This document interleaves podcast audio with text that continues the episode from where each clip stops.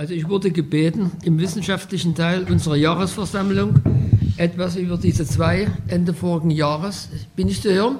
Ja, ja. Oder lauter, erschienenen Biografien zu sagen, die zwei Männern gewidmet sind, die in vielerlei Beziehung zu Marx und Engels standen, Wilhelm Weidling und Victor Tedesco. Im Programm der Hellenbanke über unsere heutige Versammlung steht eine Unterzeile, zwei politische Biografien nähern sich den revolutionären Demokraten. Die stammt nicht von mir, denn Biografien können sich nicht nähern, höchstens wir uns ihnen. Und die Helden dieser beiden Biografien näherten sich nicht nur den revolutionären Demokraten, sondern sie waren welche und darüber hinaus waren sie Kommunisten. Tedesco reiste Ende 1847 gemeinsam mit Marx von Brüssel nach London zum zweiten Kongress des Bundes der Kommunisten. Er hat also den Bund mitbegründet, sich an der Programmdiskussion beteiligt und er hat mitbeschlossen, ein Manifest der Kommunistischen Partei zu erlassen. Sein Katechismus des Proletariers, der hier ausführlich erläutert wird, ist ein unmittelbares Nebenprodukt der damaligen Programmdiskussion im Bund der Kommunisten. Aber zu den beiden Biografien.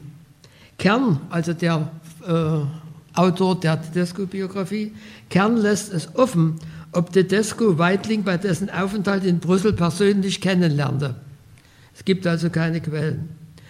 Aber an der Sitzung des kommunistischen Korrespondenzkomitees, in der es zur Spaltung mit Weidling kam, hat Tedesco nicht teilgenommen. Jedoch hängen diese beiden Biografien thematisch insofern sehr eng miteinander zusammen, als sie beide gleichzeitig im Bund der Gerechtigkeit wirkten, als dessen Umgestaltung zum Bund der Kommunisten auf der Tagesordnung stand. Aber dabei standen sie auf entgegengesetzte Seiten der Barrikade. Denn Weidling sträubte sich vehement gegen diesen Prozess, während Tedesco Marx entschieden unterstützte.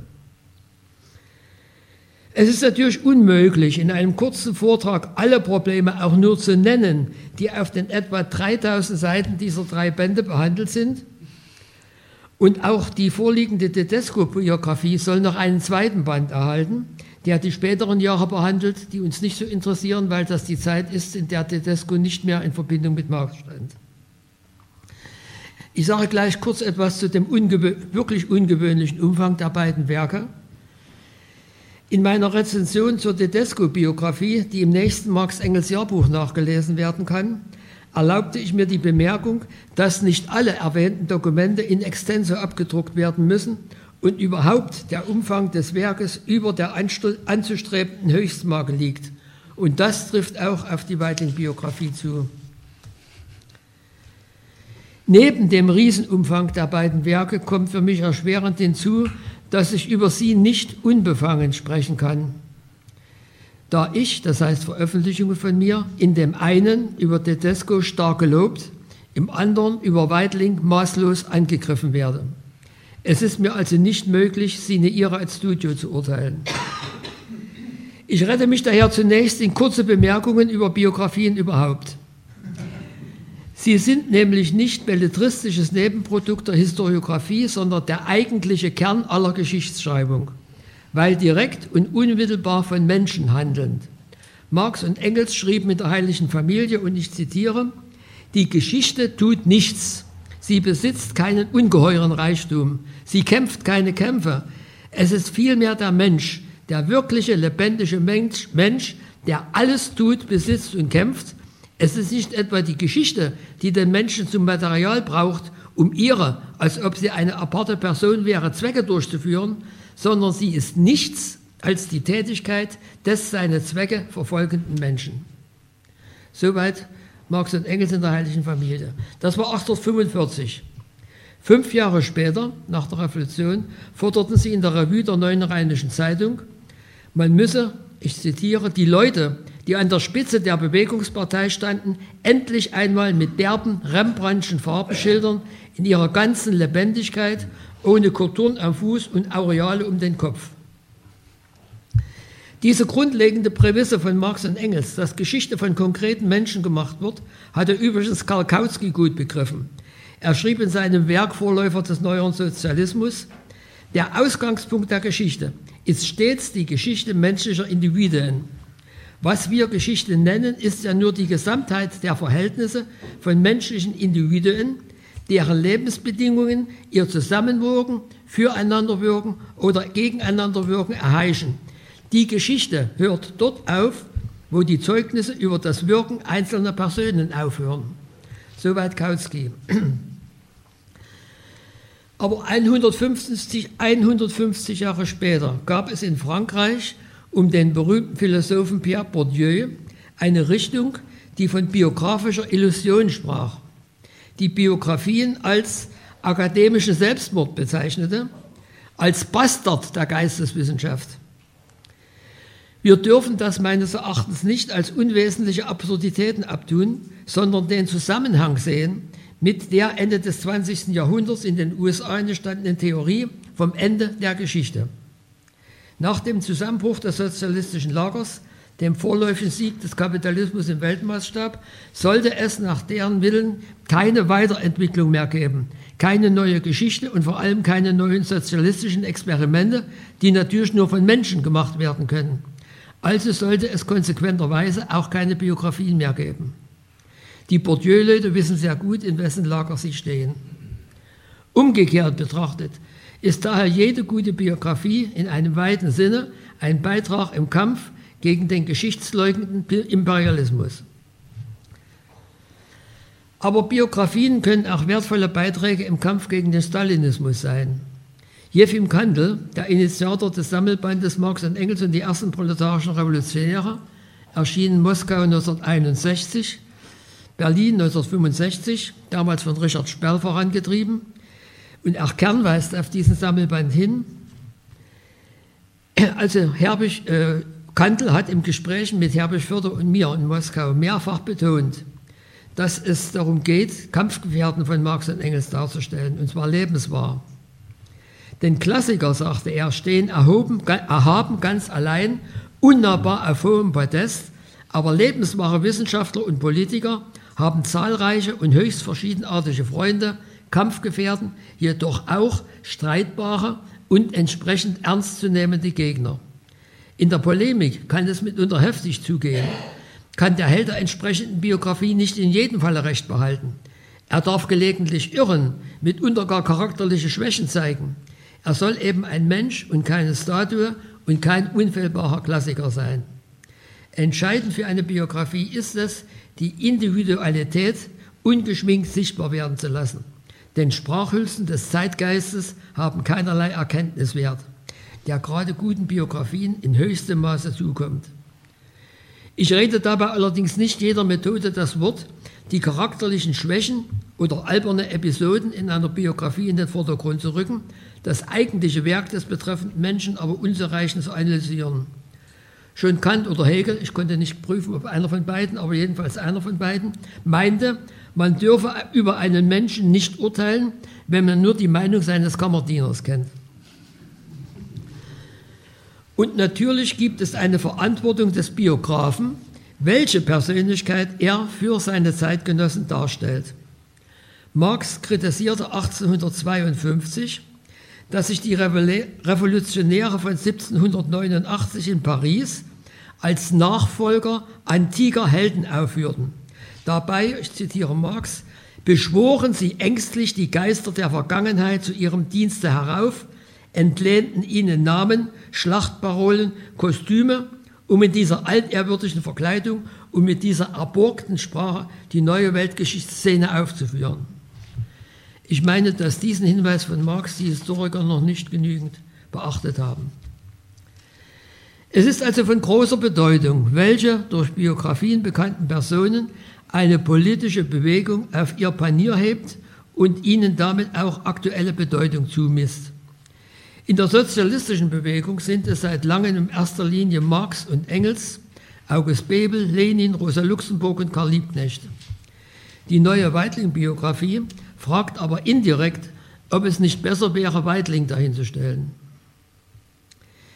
Ich erinnere mich in diesem Zusammenhang an die Weitlingskonferenz der PDS Anfang Januar 1993 in Potsdam, auf der Waltraud Seidel-Höppner das Hauptreferat hielt und auch die gefühlvolle Vertreterin eines Arbeitskreises christlicher Sozialismus sprach. Zu meinem Entsetzen sagte die Weitling-Biografin in ihrem Referat, ich habe nie begriffen, wieso Marx und Engels mit umgestülptem Hegelianismus Sozialisten werden konnten. Erst durch das Studium Weitlings habe ich begriffen, wie man Sozialist werden kann. Lothar Bisky, der mir gegenüber saß, sah mich flehend an, ob ich nicht dagegen auftreten könnte, aber ich war damals leider wirklich nicht vorbereitet. Und glücklicherweise ist diese Weitling-Konferenz in der Parteigeschichte Episode geblieben. Zwar ist im Prinzip jeder Mensch einer Biografie würdig, aber für den politischen Biografen ist es durchaus nicht gleichgültig, sondern höchst verantwortungsvoll, wen er sich zum Helden wählt. Die hochbetagte Autorin der neuen Weidlin-Biografie hat seit nunmehr 60 Jahren immer wieder Publikationen über ihn vorgelegt. Viele der Anwesenden werden einige davon kennen.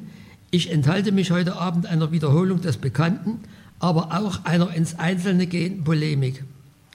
In meiner Geschichte des Bundes der Kommunisten, erschienen 1993, habe ich sehr ausführlich die Verdienste Weidlings um die revolutionäre Arbeiterbewegung dargestellt, aber auch seinen Kampf gegen die Hegelsche Philosophie und die marxischen Auffassungen, den notwendigen Ausschluss der verstocktesten Weidlingianer aus dem Bund der Gerechtigkeit, der sich 1847 bei der Gründung des Bundes der Kommunisten als unumgänglich erwies.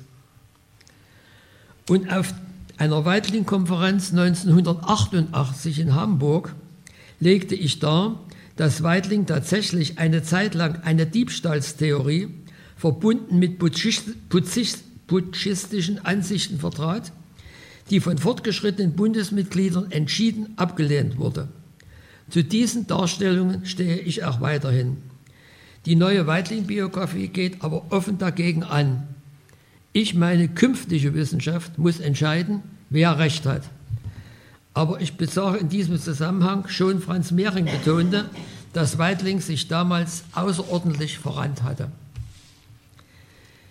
Es geht jedoch um viel mehr als ein kurzzeitiges Verrennen Weidlings, sondern um eine Grundfrage des Marxismus, nämlich um seine Quellen. Und zu denen gehört nun mal die klassische deutsche dialektische Philosophie mit Hegel als Höhepunkt. Das war vielen Bundesmitgliedern in Paris mit Hermann Eberbeck an der Spitze sehr wohl bewusst. Aber Waltraud Seidel-Höppner hatte stets eine scharfe Abneigung gegen Eberbeck, die auch jetzt in dieser Weidling-Biografie wieder deutlich anklingt. Die linkshegelianische Bewegung erreichte 1844 in den deutsch-französischen Jahrbüchern ihren Höhepunkt und Abschluss was zugleich ein wichtiger Ausgangspunkt des historischen Materialismus war. Und zeitgleich erschien Engels Lager der Arbeitenklasse in England, in der die Orientierung auf das Industrieproletariat sinnvoll zum Ausdruck kam. In seiner Misère de la Philosophie argumentierte Marx 1847 gegen Proudhons vereinfachende These vom Eigentum als Diebstahl, der im weiten Sinne auch Weidling anhing. Das alles kannten die führenden Bundesmitglieder in London und sie führten schon 1845 eine lange Diskussionsreihe mit Weidling, in der dieser schließlich unterlag und die Männer um Schapper, Bauer, Moll, Pfänder, Lessner und andere sich den Anführung neuen Philosophen anschlossen, das heißt den materialistischen Hegelianern Marx und Engels. Und sie baten, sich dann, baten sie dann kurz darauf konsequenterweise darum, ein neues Parteiprogramm zu entwerfen, dies gemeinsam zu diskutieren und zu beschließen. Und dabei war dann auch Tedesco dabei. Es war seitdem in der revolutionären Arbeiterbewegung unbestritten und wurde von Lenin unmissverständlich unterstrichen, dass die klassische deutsche Philosophie zu den Quellen des Marxismus gehört. Man sollte mal versuchen, sich vorzustellen, was die Bundesmitglieder von 1847 zu Stalins Kampf gegen Hegel und zu Stanows 1948 daraus resultierender These gehalten hätten, die klassische deutsche Philosophie, voran Hegel, sei nichts anderes gewesen, ich zitiere, als die aristokratische Reaktion auf die französische Revolution und den französischen Metallismus des 18. Jahrhunderts. Aus diesem Zusammenhang heraus wurden folgerichtig die Marx-Engelschen Frühschriften zunächst aus den MEB verbannt, der Begriff Entfremdung wurde abgeschafft und wir mussten später mehr als zwei, zwei Ergänzungsbände machen. So viel zu Weidling. Der Autor der Tedesco-Biografie, Rudolf Kern, war vor seiner Emeritierung Professor für germanistische Linguistik an den katholischen Universitäten Löwen und Brüssel und er ist Spezialist für die Merowingerzeit, also eine ganz andere Strecke. Aber er interessiert sich seit langem auch für die Geschichte der demokratischen und sozialistischen Bewegung in Belgien. In den Werbetext auf dem Rücktitel des Buches, hier zu lesen, äh, schrieb er, wenn auch Tedescos Ziel der Errichtung einer demokratisch-sozialen demokratisch Republik in Belgien damals scheiterte, bleiben seine Verdienste um die frühe Wirkung der Demokratie in diesem Lande bis heute bestehen.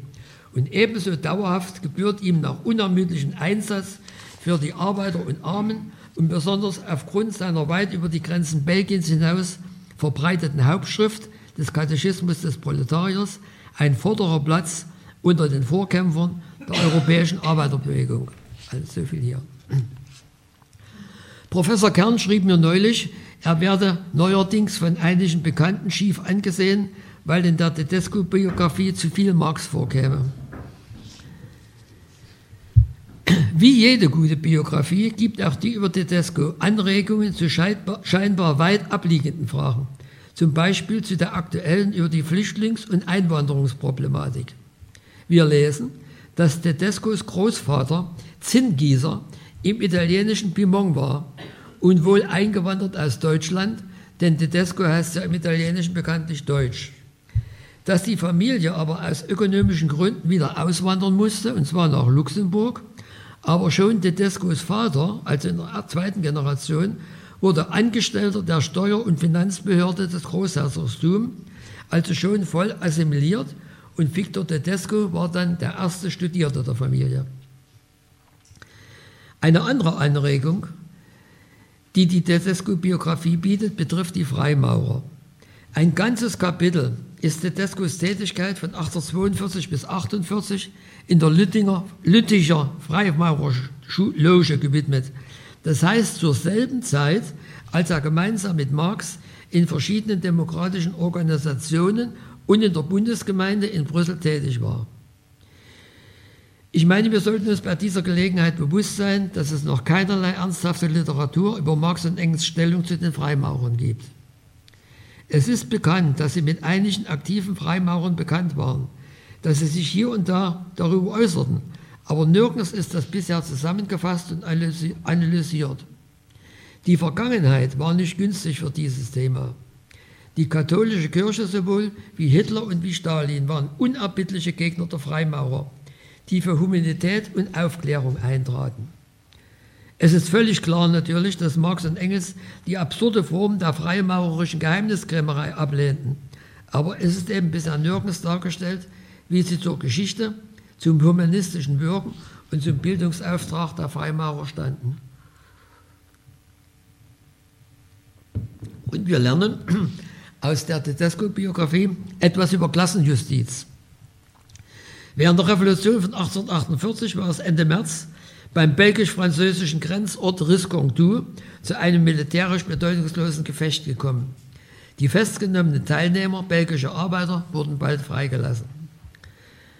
Das Gefecht aber ein Vierteljahr später von der belgischen Behörden als Vorwand eines von der Neuen Rheinischen Zeitung scharf verurteilten Densensprozesses genommen.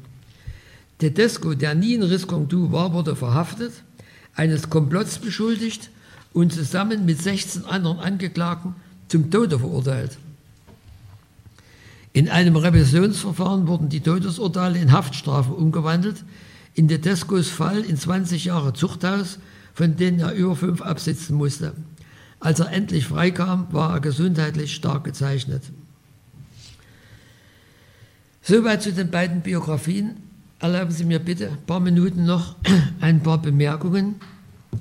Denn obwohl ich ein Fan von Biografien bin und nachher wieder an einer arbeite, auch die beiden Biografien, die hier vorliegen, sind in einem weiten Sinne Randerscheinungen der Tatsache, dass Marx weiterhin lebt dass er lebt, dass er weiter verlegt und gelesen und diskutiert wird. Und das hat natürlich etwas mit dem Zweck unseres Vereins zu tun, die Edition der Mega zu fördern. Aber auch nachzufragen, wie es mit der Edition vorangeht, ob bisher erschienene Megabände benutzt und natürlich möglichst richtig zitiert wurden. Andererseits, ob neue Forschungsergebnisse, dabei nicht zuletzt aus neuen Biografien, die Arbeit an weiteren Bänden befruchten. Da nickst du, denn deine Wertbiografie hat wesentlich für den Band 1.7 beigetragen. Die Mega geht also weiter unter der umsichtigen Leitung von Gerald Hubmann. Wir können das fördern durch Propagierung der Bände bzw. des Werkes von Marx und Engels überhaupt, um so das gesellschaftliche Interesse an diesem Werk zu erhöhen. Unser Ende vorigen Jahres verstorbenes Vereinsmitglied Anneliese Krise war vom Präsidium der Leibniz-Sozietät aufgefordert worden, über Marx geologische Exzerpte zu sprechen, da sie den betreffenden Band 426 geleitet hatte. Sie schaffte es gesundheitlich nicht mehr, bat mich, dies zu übernehmen und hat, nicht noch, hat noch zuletzt meinen Redetext durchgesehen. Er ist in den Mitteilungen der Sozietät veröffentlicht. François hielt bei der Beerdigung von Annelies im Februar eine gute Rede. Erschienen ist kürzlich endlich Band 4.5 mit Marx Exzerpten von 1845. Er hätte schon vor über 20 Jahren erscheinen können, wenn nicht Georgi Baratoria eine alberne Obstruktionspolitik verfolgt hätte. Ich mache aber darauf aufmerksam, dass das der erste Band ist, bei dem Text und Apparat in einem Band zusammengebunden sind. In Kürze erscheint Band 1.7, das heißt der erste der drei Bände mit Artikeln aus der Neuen Rheinischen Zeitung. Das ist, wie ich jetzt schon kurz andeutet, von besonderem Interesse in Zusammenhang mit unserem heutigen Thema Biografien, weil es François Galang seine biografischen, langjährigen biografischen Forschungen über Georg Werth mit denen über die Geschichte der Neuen Rheinischen Zeitung zu vereinigen. Einem frühen Gedanken Bruno Kaisers folgend wies er nach, dass Georg Werth über das Feuilleton hinaus hunderte Artikel für die Zeitung schrieb, darunter auch einige, die bisher Marx oder Engels zugeschrieben wurden. Und es ist sehr wichtig, meine ich, dass nach dem erfolgreichen Abschluss der zweiten Abteilung, dass es mit der vierten Abteilung weitergeht, denn die marxischen Exzerpte sind nach meinem Urteil jener Teil seines Werkes, der der künftigen Forschung noch das meiste Neue zu bieten hat. Beim aufmerksamen Studium der Exzerpte erfährt man viel über Marx Forschungsmethode, also über das, was wir früher manchmal seine Gedankenwerkstatt nannten. Sehr wichtig wäre in diesem Zusammenhang der Abschluss der sogenannten Londoner Hefte von Anfang der 1850er Jahre. Am Schluss noch eine kurze Nebenbemerkung zu einem Artikel im Neuen Deutschland von 11. 12. April, wo in einem Artikel Klaus Müller aus Chemnitz darauf hinwies, dass in der Einleitung zum Megaband 215 steht, die marxische Werttheorie habe sich als unhaltbar erwiesen. Dazu muss man wissen, dass damals von den Bearbeitern des betreffenden Bandes keine Einleitung vorlag, der Band aber aus bestimmten Gründen erscheinen musste und dass ein Professor Schäfold aus Frankfurt am Main einen von maßgebenden Vertretern der ihm beförderten Text vor, befürworteten Text vorlegte. Es handelt sich also um eine zwar schmerzliche, aus der Not geborene, aber einmalige Erscheinung und es ist natürlich nicht wahr, dass die Herausgeber der Mega-Marx-Werttheorie ablehnen. Im Übrigen sollte man dazu ganz unter der Hand auch wissen, dass Professor Müller erzürnt ist, weil ein Artikel von ihm für das Marx-Engels-Jahrbuch abgelehnt wurde. Ich verstehe unsere Rolle als Begleiter der Mega-Edition auch so, dass wir das Recht und auch die Pflicht haben, nicht nur als Einzelperson, sondern auch als Verein auf Mängel und eventuelle Fehler hinzuweisen. Es ist meines Erachtens zum Beispiel falsch, wenn im jüngsten Marx-Engels-Jahrbuch 2012-13 im Beitrag von Larissa Miskiewicz festgestellt wird, der Pole Marek Krieger habe dem IML Moskau im Jahre 1935 ein Manuskript von Engels mit einem Entwurf des Manifests angeboten. Abgesehen davon, dass es sich nicht um einen Entwurf, sondern nur eine Vorarbeit gehandelt haben könnte, sind wahrscheinlich Engels Grundsätze des Kommunismus gemeint, deren Manuskript aber das IML längst besaß, denn sie sind in Mega 1.6 schon 1933 veröffentlicht worden. Zum Schluss an die Einleitung zu unserer heutigen Versammlung hing Rolf einen Artikel aus dem eben erschienenen Band 8.2 des historisch-kritischen Wörterbuchs des Marxismus an, in dem Wolfgang Fritz Haug eine Unzahl von Stimmen zum Thema, wie man Marxist werden und sein kann, zusammenstellte. Das ist außerordentlich interessant, aber ich vermisse die völlige Beachtung des Problems, was die Betreffenden, über die hier geschrieben wird, zu ihrer konkreten Zeit wirklich von Marx und Engels lesen und was sie noch nicht lesen konnten. Nur einmal wird nebenher gesagt, inzwischen waren die Frühschriften erschienen. Man kann aber über dieses Thema historisch konkret nicht urteilen, ohne zu beachten, was von Marx und Engels Werk zur jeweils konkreten Zeit schon erschienen und auch in die wissenschaftliche und gesellschaftliche Debatte eingegangen war. Oder anders gesagt, wie die fortschreitende Marx-Engels-Edition die Grundlage für das Marxistwerden und das Marxistsein veränderte und manchmal wesentlich veränderte. Dankeschön.